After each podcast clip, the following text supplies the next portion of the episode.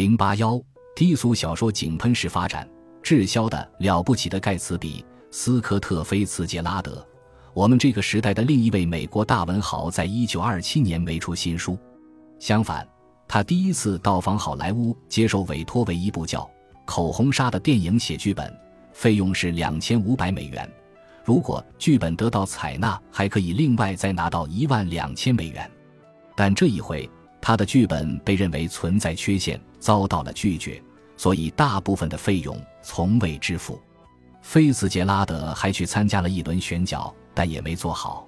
最后，加州之行的花销远远超过了他赚到的钱。一九二七年，菲茨杰拉德正迅速过气。两年前出版的《了不起的盖茨比》。已经失败了，没卖出的库存本囤积在查尔斯·斯克里伯纳出版公司的仓库里。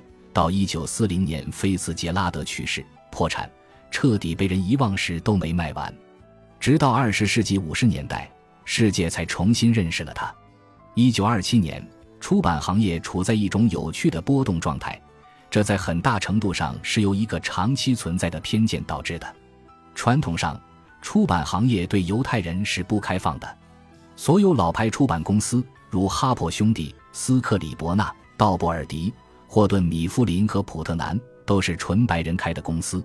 他们的产品一般谨慎保守。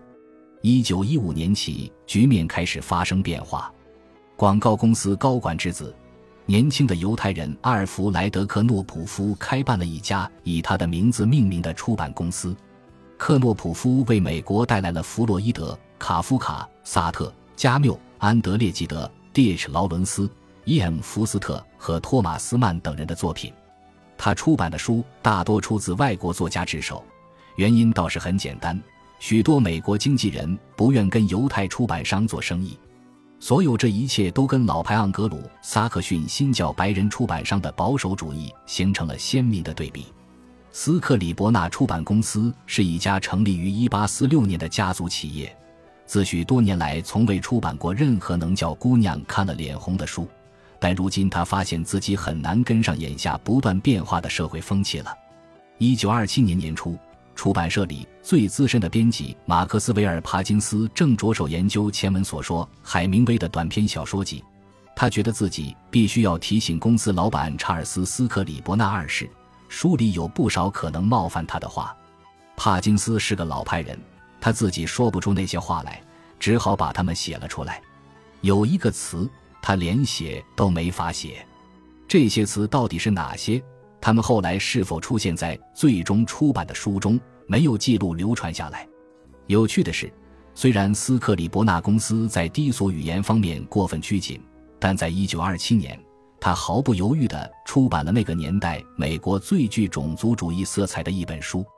即业余优生学家洛斯罗普斯托达德所著的《重铸美国》，斯托达德先生在斯克里伯纳出版的前一本书《有色人种上升趋势威胁了白人的优势地位》中，更明确地透露出了他的立场。在《重铸美国》中，斯托达德认为，美国应该建立一个双种族社会。他的意思不是人们和谐混杂相处，而是恰恰相反。白人与非白人从出生到死亡都保持隔离，以免交叉混血而玷污两方血脉。许多人都对此书做出了赞赏性的评价。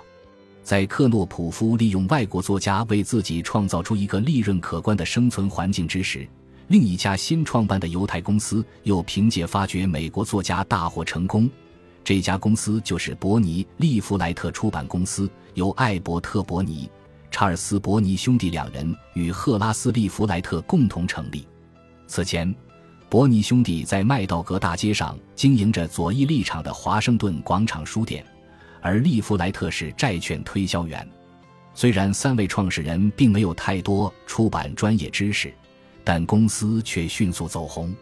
这三人争执不休，到二十年代初，伯尼兄弟离开，只留下了利弗莱特作为唯一负责人。从1925年到1927年的三年时间里，他集中出版了一长串质量上佳的辉煌作品。就一家出版公司而言，可谓登峰造极。这些书包括西奥多·德莱塞的《美国悲剧》、舍伍德·安德森的《阴沉的笑声》、海明威的《在我们的时代里》，威廉·福克纳的《士兵的报酬》，多罗西·帕克的《足够长的绳索》，格特鲁德·阿瑟顿的《水晶杯》，伊莎多拉·邓肯的《邓肯自传》，伯特兰·罗素的《教育与美好生活》，埃米尔·路德维希的《拿破仑传》，和曾获诺贝尔文学奖但遭遗忘的罗杰·加尔尤金的《蒂博一家》，还有刘易斯·芒福德的。黄金岁月及尤金·奥尼尔的三部戏剧，以及 T.S. 艾略特、庞德、卡明斯、埃德加·马斯特斯和罗宾逊·杰弗斯的诗歌集，还有好莱坞编剧安妮塔·卢斯的流行作品《绅士爱美人》。《绅士爱美人》，假托是迷茫的淘金者罗雷莱里的日记，不是什么了不起的文学作品，但它非常畅销。据说，连詹姆斯·乔伊斯都被他迷住了。利弗莱特是个了不起的出版人，但却是个糟糕透顶的商人。他迈的步子太大，雇佣了太多的员工，又付给他们超乎其能力的薪水。由于糟糕的经营决策，在一九二七年，伯尼利弗莱特出版公司只赚了一千二百零三美元，遭遇了重大的停业危机。利弗莱特在股市和百老汇做了大量投资，都不太成功，问题进一步恶化了。一九二七年，他从一个出乎意料的源头找到了临时救世主。利弗莱特从伦敦引进了一出极为成功的喜剧《吸血鬼德古拉伯爵》。针对美国市场，他选择了名不见经传的匈牙利演员贝拉·卢戈西。卢戈西虽已在美国待了六年，但英语还是说的不太好。他背台词只记读音，却并不明白台词的意思。这让他的措辞表达颇为有趣。卢戈西的职业生涯本始于浪漫爱情角色，但1926年他在一部名叫《奶酪里的魔鬼》的难忘小制作电影里扮演了一个恶棍。靠着这一优势，他似乎领悟了德古拉的精髓。9月19日，吸血鬼德古拉伯爵在康涅狄格州纽黑文的舒伯特剧院登场，为期两星期的试映十分成功。10月5日。他来到纽约的富尔顿剧院正式首映，利弗莱特想出了他这辈子最精彩的宣传噱头，在每场演出时让护士在剧院照护，以强调这出剧有多么惊悚。这套把戏可谓神来之笔。吸血鬼德古拉伯爵大受欢迎，在纽约上演了一年多，又巡回表演了两年多，在利弗莱特最需要钱的时候给他挣了许多钱。这出剧也成就了贝拉·卢戈西。因为在他剩下的职业生涯，他除了扮演德古拉什么也没做。一九三一年，他主演了同名电影以及大量的衍生续集。他经常换老婆并沉迷于毒品，但在职业上，他专攻此道近三十年。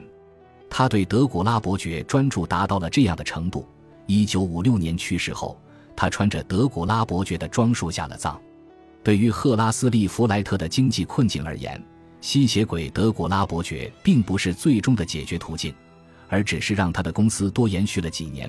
公司在一九三三年破产，到那时他的杰作基本上也出完了，几乎完全靠着克诺普夫和利弗莱特两人的努力。到二十世纪二十年代末，美国出版业比十多年前更国际化，也更加大胆了。经过了沉闷的春天和夏天，百老汇总算有望热闹起来了。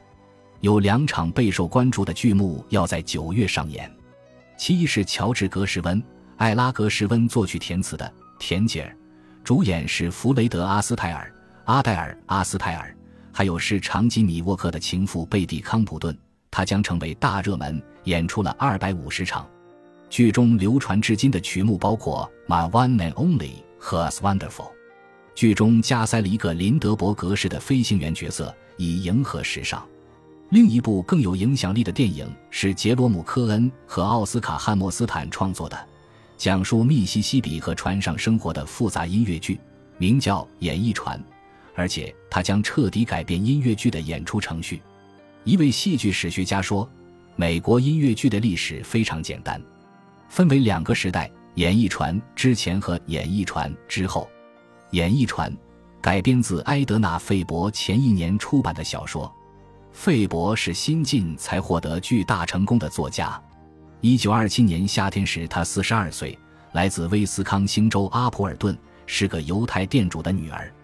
他个子矮小，身材滚圆，从未结过婚，也从未有过伴侣，为人尖酸刻薄。旅行作家迈克尔·阿伦看到费伯穿着一件双排扣外套，就问：“艾德娜，你怎么看起来跟个男的似的？”费伯回答：“迈克尔，你还不是一样？你又是怎么回事呢？”因为机智聪慧，他受到了二钢琴圆桌会议的欢迎。